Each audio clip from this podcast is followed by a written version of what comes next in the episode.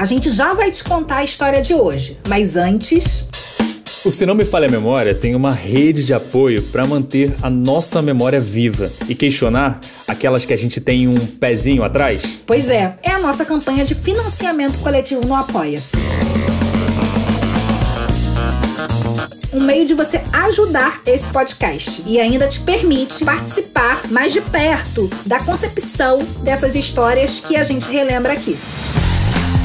Ficou afim? Então acesse nossa campanha em apoia.c barra se não me falha a memória e vem fazer parte disso com a gente. Agora sim, vamos a mais um episódio inédito.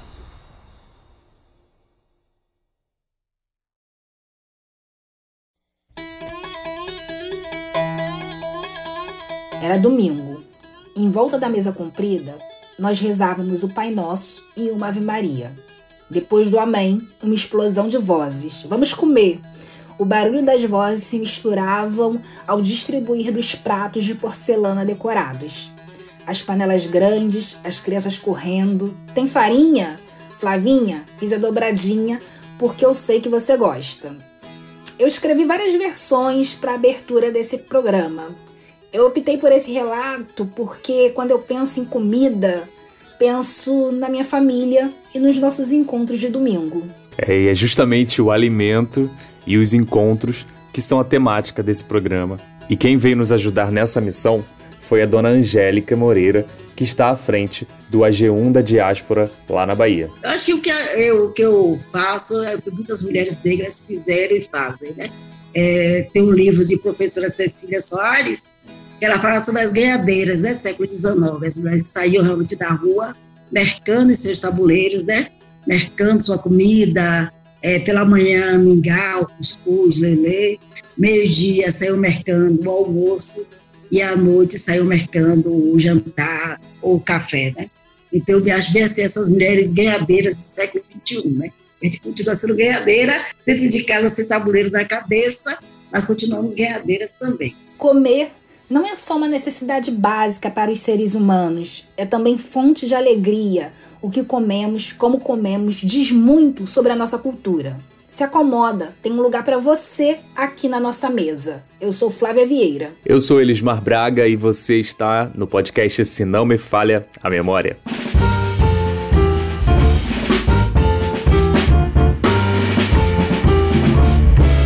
Bom, a gente chega ao último episódio da temporada 2021, se não me falha a memória. É, o fim do ano é o momento das famílias se reunirem, se encontrarem. Nove em cada dez famílias, quando pensam em se encontrar, planejam logo o que vai ser servido, óbvio. e se alimentar é uma necessidade vital né, para nós seres humanos. Nos remete lá para a pré-história, quando, segundo os historiadores, observando outros animais, nossos ancestrais começaram a comer. Foi o fogo que revolucionou essa parada e fez a galera perceber que poderia modificar o sabor dos alimentos. Também, de acordo com os estudiosos da história, foi durante o reinado de Luís XIV na França que os nobres passaram a elaborar e definir regras e normas sobre o que seria comer bem e comer mal. Olhando para os nossos hábitos alimentares, a gente pode reconhecer as influências dos povos originários, dos colonizadores portugueses e dos pretos sequestrados pelos portugueses lá no continente africano. Quando abrimos os armários e a geladeira nas cozinhas das nossas casas, os alimentos que encontramos lá diz muito sobre nossos hábitos, quem nós somos e de onde viemos. Na minha casa, por exemplo, não falta farinha, pimenta e vinho. Uma síntese das heranças indígenas, africanas e portuguesas. E na sua dispensa, Elis, o que, que sempre tem? Flávia, eu acho que eu sou um pouco básico nesse caso. Na minha casa não pode faltar porque eu sou apaixonado por arroz e feijão. Então, assim, se tiver arroz e feijão, eu fico muito feliz. Assim, eu como esse prato combinado sozinho, inclusive, ou só feijão ou só arroz. Amo demais, demais. brasileiríssimo. É, e o macarrão também. Macarrão é coisa de morar sozinho, sabe? Sim. Você vai, vai, ali, faz um molho e tá tudo pronto rápido, macarrão e queijo. Pronto, não é tão básico assim. Arroz, feijão, macarrão e queijo. Perfeito, adoro. Eu não vou passar fome na sua casa, não. Só coisa que eu gosto. Não vai mesmo. Eu adoro cozinhar, né? Coco, né? Leite de coco, coco fresco para tirar o leite na hora, azeite de dendê, camarão seco, farinha imprescindível. Então, essas coisas assim. Sempre eu falo que tem a Santa Trindade baiana, né? A Santa Trindade baiana é camarão seco, azeite de dendê e farinha.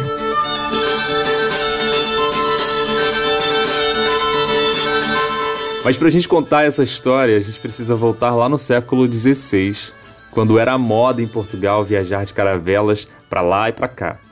Sempre se trazia o que podia. Muita coisa se perdia na viagem, é verdade. Mas as trocas eram inevitáveis. Por aqui os portugueses preferiam os alimentos cozidos, enquanto entre os africanos e indígenas predominava a prática de assar a comida. Também é europeu o hábito de conversar e beber durante as refeições. São muitos os efeitos da colonização do prato. Como nós aqui no Brasil culturalmente copiamos hábitos de países economicamente mais abastados, primeiro os europeus, mais precisamente os franceses, e na história mais recente os norte-americanos, fomos gradativamente deixando de lado o hábito de consumir vegetais. Essa mudança de hábitos tem impactos prejudiciais principalmente na saúde das populações negras e indígenas. Infelizmente, no Brasil de 2021, não podemos falar de alimentos sem falar de fome. A gente ouve com recorrência no noticiário as expressões insegurança alimentar, quando a pessoa não tem acesso regular e permanente ao alimento, nutricídio, que é a destruição da saúde física, mental e espiritual das populações que a dieta compulsória imposta pela colonização europeia ao longo dos anos causa.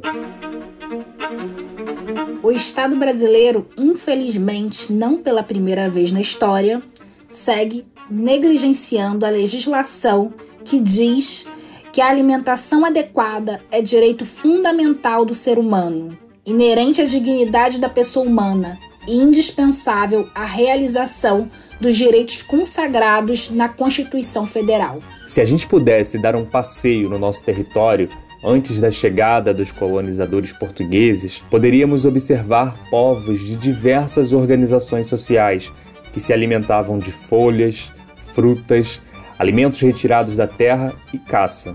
Aqueles que aqui estavam dominavam tudo o que o território poderia prover. Os colonizadores portugueses tentavam reproduzir aqui os hábitos alimentares de sua terra natal, tendo a possibilidade de importar modos de fazer e ingredientes, e tendo à disposição a mão de obra escravizada de indígenas e africanos, conseguiam impor muito dos seus costumes. De acordo com o etnólogo Câmara Cascudo, autor de um popular estudo da alimentação brasileira, a feijoada, por exemplo, seria derivada do cozido português, adaptada aos ingredientes aqui disponíveis.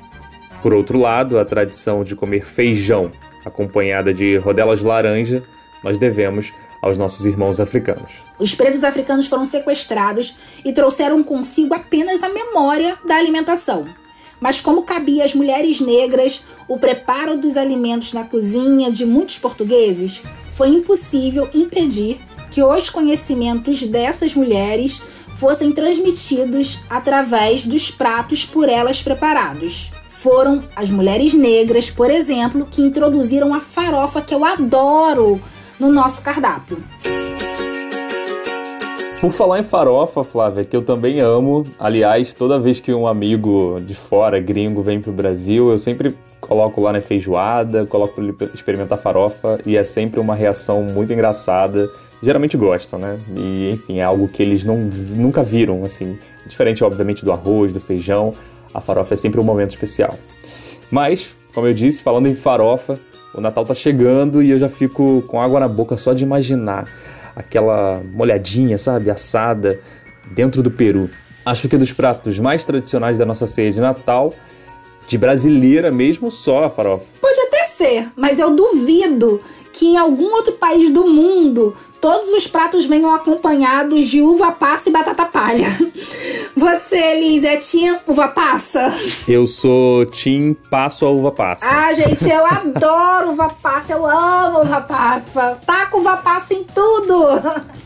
Assim, não odeio, mas prefiro sem. Tá certo. Foi dos europeus que nós herdamos a tradição de deixar as portas abertas na noite de Natal para compartilhar a mesa farta com aqueles que chegassem. Mas para nós aqui, no Se Não Me Falha a Memória, interessa mesmo essa gastronomia da diáspora africana. Há nove anos, né, eu comecei com a gastronomia, né, já estava com 53, e criei o, o Ajum da Diáspora, né, que é um restaurante aqui na minha casa, e dialoga com os alimentos e sumos da diáspora negra da diáspora africana. Um texto da escritora Liliane Prata, publicado no portal Gelé 10, nos conta que o coco e a banana, por exemplo, que eu jurava que eram brasileiríssimos, chegaram aqui, vindas da África. Assim como a pimenta malagueta, a abóbora e a melancia. Aliás, embora tivéssemos uma versão nativa que, se não me falha a memória, causou um piriri na turma de Peru Vaz de Caminhas, estudos mostram que a origem de alguns tipos de bananas que consumimos até hoje, na realidade, é asiática. Mas agora a gente vai conversar com a dona Angélica Moreira, que vai falar um pouco com a gente sobre essa prática, né, da de reconstituir essa culinária, essa memória da culinária da diáspora. Dona Angélica, muito bem-vinda desde já. Um cheiro em você. Eu gostaria muito de estar fazendo essa entrevista presencialmente. Não vai ser possível ainda, mas em breve vou visitá-la aí na Bahia. Não quero causar inveja, não, Elis, mas dia 6, quando esse programa entrar no ar, eu estarei em Salvador e não vou deixar por nada de conhecer o AG1 da diáspora. É, não funcionou, você fez inveja sim, tá? Mas vamos falar com a dona Angélica.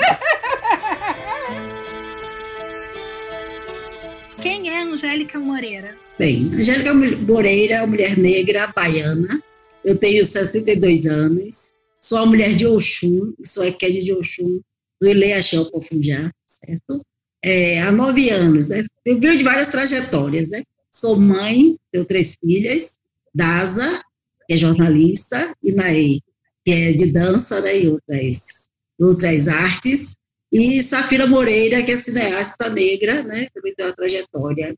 Então, essas três mulheres são, assim, a minha realização como mulher negra, como mãe, né? por ter, ter potencializado pessoas pensantes, né? mulheres também que transformam o mundo. Então, eu sou, eu sou bem ela, né? E sou também, sou minha mãe, sou minha tia, sou minha avó, sou várias mulheres em uma, como eu sempre digo, né? Nós não somos únicas, né? Nós somos um pedacinho de cada uma.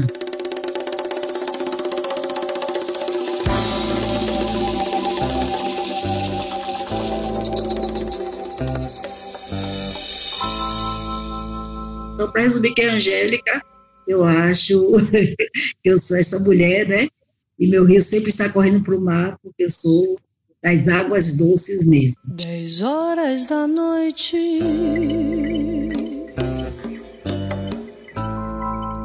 Na rua deserta.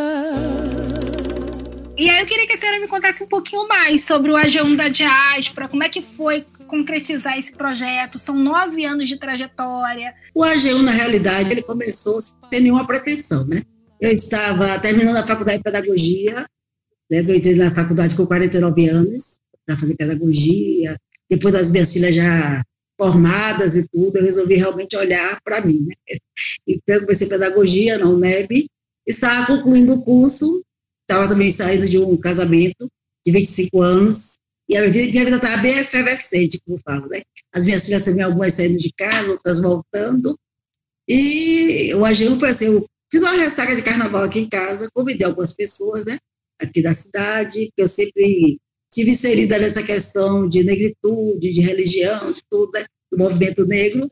E meu ex-marido dele é Orives, nós trabalhávamos, trabalhávamos, não, trabalhamos com joias, então eu sou muito conhecida nesse universo de Salvador, né, assim, nesse universo negro de Salvador. Fiz uma ressaca aqui de carnaval com um amigo, fiz um prato, cobramos, não sei o quê, mas sem nenhuma pretensão mesmo de fazer nada, assim, ele estava buscando dentro de mim alguma coisa para fazer. E aí, no dia, as pessoas começaram a ligar, né? Vai ter, tem, não sei o quê, tá aberto. E como é aqui em casa mesmo, né? Eu disse assim, não, é, tá aberto, né? Vou ver aí o que é que vou fazer. Aí fiz outro prato, né? As pessoas já vieram, já trouxeram outras pessoas, né? Já trouxeram. E aí eu disse, é, acho que. Mas tudo assim, saio, mas sem nenhuma pretensão, sem nome, sem nada. Como eu estava pesquisando neste momento sobre a diáspora negra, sobre a diáspora africana, lendo várias autoras e autores negros e teóricos, para construir meu TCC, né, meu, meu trabalho de finalização do curso. Então, essa coisa de diáspora estava muito efervescente, né? Na minha mente, eu estava entendendo muitos conceitos que a gente, assim como leiga, ela não entendia. E nesse momento que eu comecei a fazer pedagogia, eu comecei a entender vários conceitos, claro, né? várias teorias, né? teorias racistas e não racistas. E aí, assim, fiz, esse, fiz esse domingo, logo após, sábado e domingo. Depois comecei a fazer de 15 em 15 dias, não tinha nome, não tinha nada, né? Assim. E aí, ai meu Deus do céu, nessa terra todo mundo cozinha e cozinha muito bem, né? As pessoas aqui realmente, né? São primorosas no cozinhar aqui em Salvador, na Bahia de um modo geral. E aí eu fiquei, ah, se eu vou entrar nessa, eu vou fazer o quê? Qual, qual vai ser o diferencial? O que é que vai ser de inovação? Não sei o quê, vou ficar batendo a minha tecla, né? Não que eu não goste dos pratos tradicionais, adoro, amo e faço. Mas aí veio esse nome, né? Veio esse nome, AG1, que significa comer em Yorubá, é o conceito africano de comer compartilhando, comer celebrando, comer junto, né? Comer irmanando. E como o nome diáspora estava muito assim, vivo na minha mente, né? O conceito de diáspora, na realidade, da dispersão forçada dos povos pelo mundo, eu atrelei isso à gastronomia, né? A, o AG1 da diáspora, que realmente essa vida da dispersão, passei a entender, né? Onde nós negras e negros fomos, nós levamos os insumos necessários para a nossa alimentação, e que essa alimentação foi realmente que nos trouxe, né, que nos sustentou, que agregou, que acalentou né, nossa, nossa trajetória forçada, né? E realmente esse nome me deu norte, esse nome me deu norte, realmente assim, balizou o que eu queria fazer, né? Então eu comecei a pesquisar pratos africanos, que tem muitos aqui também, na Bahia, em Salvador principalmente, comecei a pesquisar pratos africanos e, e pratos afrodiaspóricos, né? pratos de outros países, né? como Cuba, o Peru, Colômbia, de outra, outros estados, né? Nova Orleans, e por aí fui realmente, comecei a me encontrar nesse, meu rio começou a encontrar o mar, né, que eu falo. Então, comecei a encontrar o mar nessa, nessas pesquisas, né, e também ver que os insumos né, perpassam toda a África Negra, né? Que é a banana terra, o inhame, o dendê, o quiaba, gengibre, né? O camarão, você encontra isso praticamente em, todas, em todos os lugares que tem realmente comunidades quilombolas, comunidades africanas. Então, o AGU me trouxe esse prazer nessa essa abertura de portal, que eu falo. Me abriu um portal e como minhas filhas todas são, que é uma jornalista, comunicadora, outra é, essa filha na época estava aqui, fotografava muitos pratos, então a gente começou a criar páginas, não era só Facebook naquele tempo, de outras, mas elas foram assim também, me pegaram pela mão, né, dizendo acirando a roda, e hoje é um, realmente foi aquela coisa que estourou mesmo, né, estourou, né, também por receber em casa, as pessoas se sentem, né, acolhidas, né, se sentem acolhidas, mais, abrir sua casa, às vezes até penso em sair, mas aí volta atrás, porque as pessoas se sentem muito satisfeitas, né? Chegar na casa, lembrar, parece que é a casa da avó, ver um móvel que lembra alguém, não sei o quê, ter todo esse acolhimento, né? Que talvez um grande espaço não tenha, né? então, eu acho que o AG1 é mais ou menos, a grosso modo, isso aí.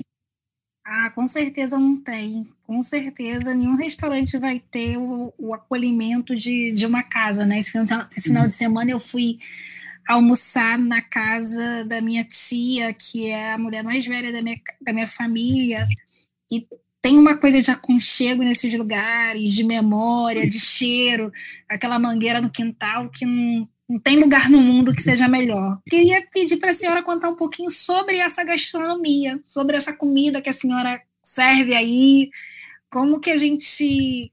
O que, caracteriza ela? O que, a senhora destaca? Se a senhora pudesse falar do, do seu cardápio, né, das suas panelas, o que, a senhora poderia me contar sobre elas?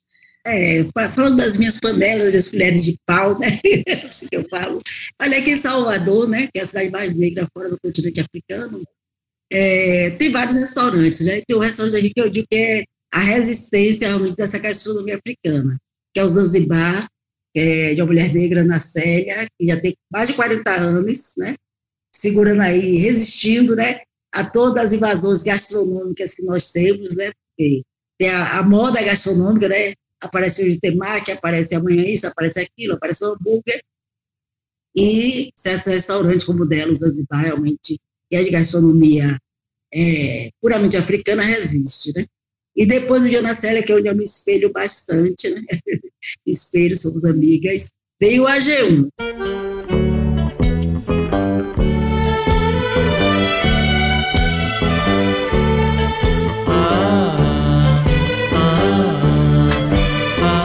Ao que eu destaco realmente no AG1, eu trago muitos pratos de memória, né? Pratos que às vezes as pessoas não fazem mais, que caíram no esquecimento, né? Assim, o efó, outros pratos também, o arroz de alçar e alguns outros que vêm nessa, nessa minha memória também de família, né? Que minha mãe cozinhava, minha tia cozinhava, minha avó cozinhava, então eu venho bem desse quintal, né, da minha avó, de pegar tomate, de pegar isso, pegar aquilo. Eu já estou aqui com água na boca, hein? A senhora é pedagoga e eu sinto que tem caráter educativo na sua prática gastronômica. Como que é isso, né? Eu imagino que as pessoas chegam, cheguem aí e façam muitas perguntas acerca dos pratos. Como que é aliar educação, culinária? Eu tinha um desejo na minha vida, né, de ter o, ensino superior, né? Eu tive esse, aquele sonho mesmo, né? E resolvi concretizar esse sonho, mas não querendo dar seguimento à carreira acadêmica, né? Hoje eu dou muita aula, né? Eu trabalho muito com guias, né? Com guias de turismo, então eu termino com o pessoal vindo fazer aula de muqueca, aula de uma comida, que é um novo tipo de turismo também, né? Que as pessoas chegam, vêm visitar o lugar, e aí entra em uma casa, vai na cozinha, faz uma comida e come, né? Então, terminei também nessa parte didática, né?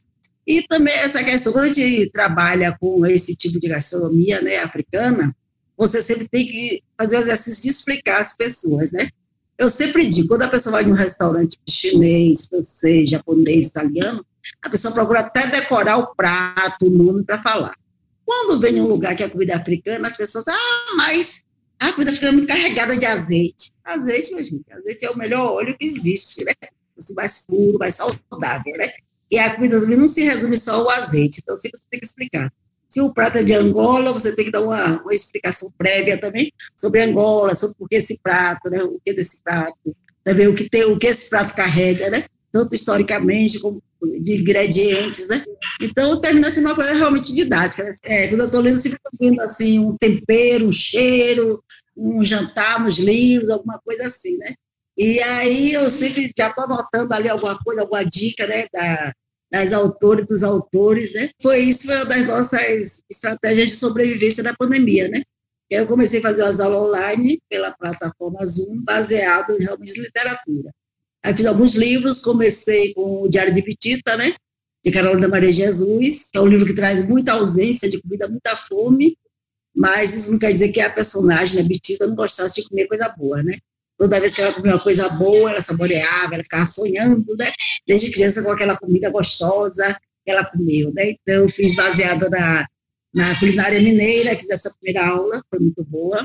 Depois eu fiz um defeito de cor na de Ana Maria Gonçalves, que ela veio, ela participou da aula, ela mandou um textozinho para a gente, ela achou essa ideia maravilhosa, que tem, prato, tem várias comidas, né, na verdade, e a personagem também, quem deu, é uma, uma mulher negra empreendedora, né, faz várias coisas, vai, sobe, desce, as ruas de Salvador, vendendo, fazendo sempre alguma coisa. E aí ela achou interessante essa questão de a pessoa notar que na, naquele livro também tem comida, né? um prato de arroz de alçá, que é esse prato que eu faço. Depois nós fizemos é, Lázaro Ramos também, que participou da, da aula, gostou, até chorou, assim, porque eu peguei um festival que tem na cidadezinha que ele, ele é daqui do Recôncavo, e nessa cidade tinha um festival de comida, tem ainda, né, as paparutas, e que a, a, as familiares dele sempre ganhavam, das mulheres da família dele sempre ganhavam. Então, ele, ele traz isso, ele traz isso também no livro dele, é Na Minha Pele, ele adorou, Fiz Água de Barrela também, que essa menina, é, Eliana Alves Cruz apareceu também, gostou também bastante, assim, então foi, pra gente foi assim, um, momento assim, muito, muito, muito bom, né, Safira filmava, né, Safira que é, que é cineasta, né, o companheiro dela, é, DASA fazia divulgação e tudo mais, e nosso Correio Nagu funcionou legal. Mamanda também, americana, ela traz muita comida, né? Ela tem a saudade gastronômica da Nigéria, assim, que Ave Maria. Os livros dela são carregados de comida, né? Ela traz, traz bastante comida, bastante saudade gastronômica. E a Mamanda, Ney Lopes, ah, Conceição Evaristo também que eu fiz, ela no dia estava muito ocupada, mas mandou uma mensagem para a gente. Então, acho que nós, mulheres negras, sempre estamos procurando, né, buscando, assim, estratégias de sobrevivência, né, que é muito importante. E aí, depois o Moreira Salles comprou essa ideia também, nós fizemos a edição, eu e Fernanda Pelisberto, né, uma edição especial para o Moreira Salles também, que foi muito bom, né, então, assim, alcançamos, né, então, a pandemia, mas estava bem assim, ativo e teve bastante divulgação nessa questão literária do AGU, né, essa união dessas duas coisas gostosas que eu gosto muito. É uma união perfeita, né? Culinária, é. gastronomia e literatura. Que delícia, assim.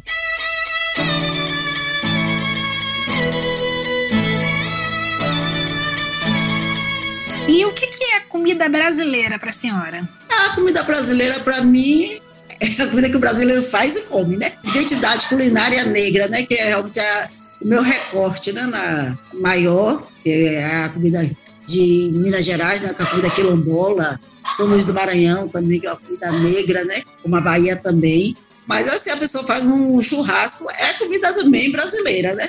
Se, sei lá no sul come churrasco, não deixa de comida brasileira. Se São Paulo come também o virado paulista, é comida brasileira se Rio a feijoada carioca é a comida brasileira. Então, a comida brasileira é a comida que alimenta o povo brasileiro, independente da sua raça, da sua crença, do seu pertencimento, né? Tem raiz, tem identidade, né? Agora tem umas que se destacam mais, como, por exemplo, Dona Carmen Virgínia, lá em Recife, né? com altar, ancestral, né? É, faz a diferença nessa gastronomia, né? Hoje temos a Aline em São Paulo, temos o Dia, da, o Dia das Bar, temos várias mulheres aí também fazendo esse movimento, né? Mais da, da afrodiaspórica, mais da comida ancestral, mais da comida raiz, é, levando a gastronomia negra, que ela teve um momento, né? Quando a cozinha foi para a sala, né, que foi para vender utensílios domésticos, né, você só pode cortar a cebola com aquela faca, você pode processar com isso. Nós, mulheres negras, continuamos no mesmo lugar na cozinha, né, lá dentro da cozinha, no fundo da casa, né, que é quem foi vender esses produtos é o cara malhado, tatuado, que embola a língua, ou a mocinha loirinha, bonitinha, que não sabe nem pegar na faca nem cortar nada, mas virou chefe, né? Então, acho que quando chega essas mulheres realmente, né, nós, nós, né, e outras gerações que estão chegando aí, eu acho que é muito importante sei se olhar, né? Sei se olhar, porque o pessoal só vai para os cursos de gastronomia para aprender a cozinha francesa, a cozinha italiana, a cozinha japonesa, a cozinha realmente de raiz, a cozinha negra principalmente, é totalmente renegada, né? Ninguém quer saber dessa comida. Vai da França, lava o prato, volta chefe, né? Ah, verdade, dona Angélica. Só para quem está ouvindo a gente entender, quem está em Salvador, quem não é de Salvador, como eu, que semana que vem vou estar tá aí, quero ir comer a comida da senhora, como é que se organiza? Tem que fazer reserva? Se, é, se for no domingo, dá para ir sem reserva? Se for para ir com um grupo, como é que a gente faz a reserva? Como é que passa esse serviço para gente? Pronto. É, o AG1, agora que eu te falei, né, está funcionando aos domingos, mas mediante a reserva, geralmente eu divulgo o prato no Instagram, né? Nas redes sociais, na quinta-feira, divulgo o prato, e as pessoas já ligam, né? Olha, vai eu, digamos, vai Flávia mais duas pessoas, vai não sei quem, mais quatro pessoas. E quando é grupo fechado, a pessoa tem que ligar com três dias de antecedência, né? Pra, também para eu fazer minha logística aqui, né? Vai, geralmente está tá recebendo com reservas mesmo. Porque a gente recebia com reservas, mas chegava qualquer pessoa e te deixava assim, chega uma pessoa, né? Qualquer pessoa. Chega umas pessoas que eram clientes, aí eu vou com dois, mas daqui a pouco a pessoa vinha com cinco. E hoje dia realmente não está. Era. Ou então, peraí que isso aqui está chegando, para fazer, só fazer muita essa estratégia, né? Ah, tem reserva, tem, reservava, né? Aí daqui a pouco, aí ligar alguém, tem reserva não, mas um amigo estava aqui, ele sabia, né? Aí já vinha, e aí você não pode colocar ninguém para fora, né? Então agora a gente está sendo mais cuidadoso mesmo, a gente faz, a gente faz tipo assim, reserva para 12, né? Porque aí pode chegar mais três, né? Claro, pessoas estão passando por aqui, que não, que não são daqui. ou pessoas que não sabem como é o esquema, mas a gente divulga na rede social o prato, o nosso telefone, né? tem as batidinhas também que nós fazemos aqui, três Ai, batidinhas, é, que são é, fufu, dedê e jajá, é de coco, tamarindo e maracujá, tem agora uma água da Jamaica, que é com hibisco, especiarias, está fazendo o maior sucesso nesse verão, né? Aí eu sempre tem alguma coisa, tem os doces caseiros, também doces de infância, cocada de coco, doce de banana, essas coisas, esses mimos também de sobremesa. Então é isso que a gente está fazendo, né? Mas aí a pessoa liga, manda mensagem, sinal de fumaça, tá para fazer, para fazer a reserva. O Instagram é AG1 da Diáspora. É, o Instagram é.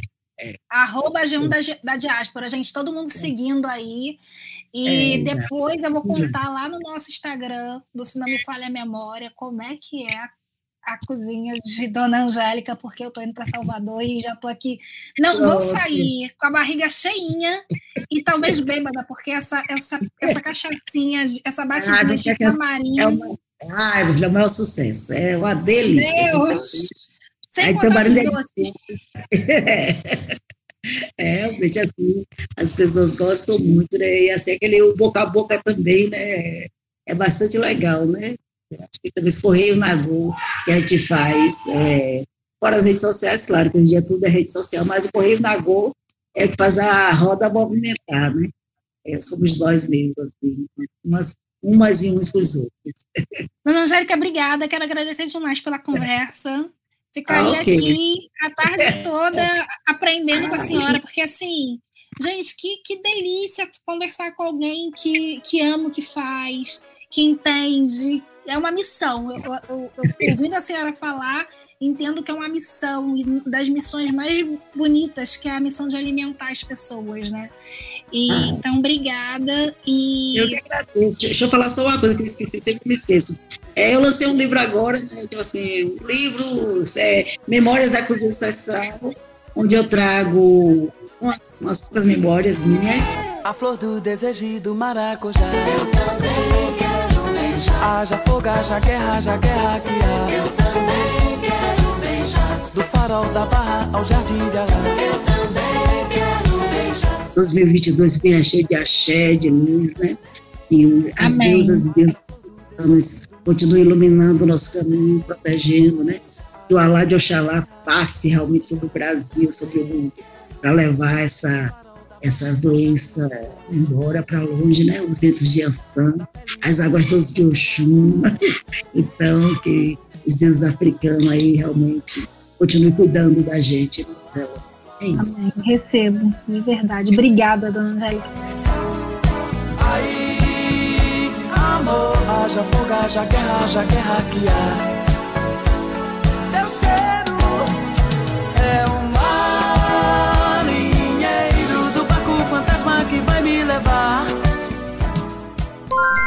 Não faria o menor sentido que a dica desse episódio não fosse um bom restaurante. A gente já falou do AG1 da diáspora da Dona Angélica lá em Salvador.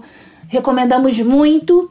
Mas eu vou trazer uma dica aqui do Rio de Janeiro. O Iaiá, das chefes Andressa Cabral e Carmen Virgínia. Fica no Leme, ali em Copacabana. A comida é uma delícia, tem muita coisa boa. Mas a minha dica é, não deixem de provar o bolinho de muqueca. E a sua, Elis? Flávia, eu não consigo, né? Embora a gente tenha dúvidas ainda sobre a criação da, da feijoada, né? O que eu acho que deve ter muitos elementos aí de todas as culturas, né? Como é muito o Brasil. Eu olho para esse prato e eu penso num prato especialmente é, de origem africana, né? Mas bem brasileiro e bem dos negros brasileiros, né? Eu diria.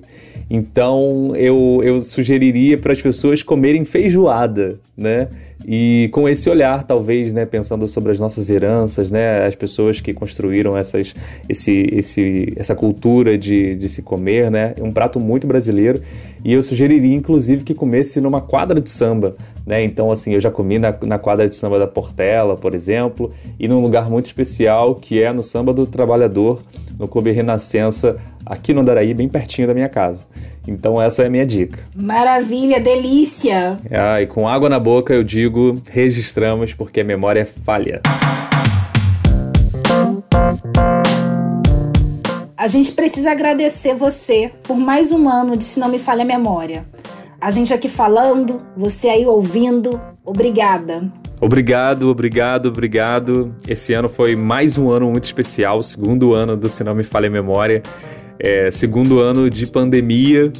Eu e a Flávia a gente ainda não conseguiu se encontrar esse ano, né? Então, provavelmente mais de um ano sem se encontrar presencialmente. Tem que sair esse encontro. Vai essa, sair. Essa variante não pode, não pode, enfim, se tornar algo tão perigoso, né? Vamos rezar, confiar na ciência, né?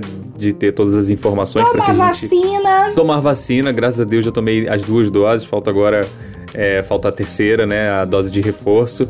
Mas em breve esse encontro vai sair. Enfim, gostaria de agradecer a todos mesmo que acompanham a gente.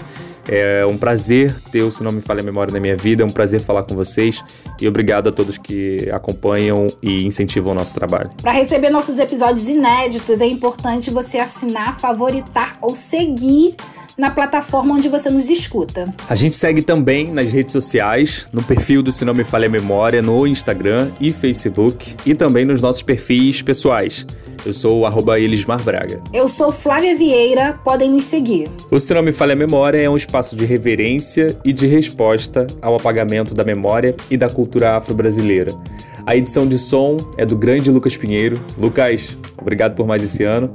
O roteiro, produção e apresentação é comigo, Elismar Braga, e com ela, a minha parceira. Eu mesma, Flávia Vieira. Acabei de lembrar de uma coisa: esse programa entra no dia 6 de dezembro, dia de aniversário da minha prima Adriana Rodrigues. Adriana, te amo, um beijo, feliz aniversário. Um beijo grande para todos vocês. Muito obrigada por mais um ano de parceria, Elis. E até 2022. Aproveitem as festas com responsabilidade e segurança.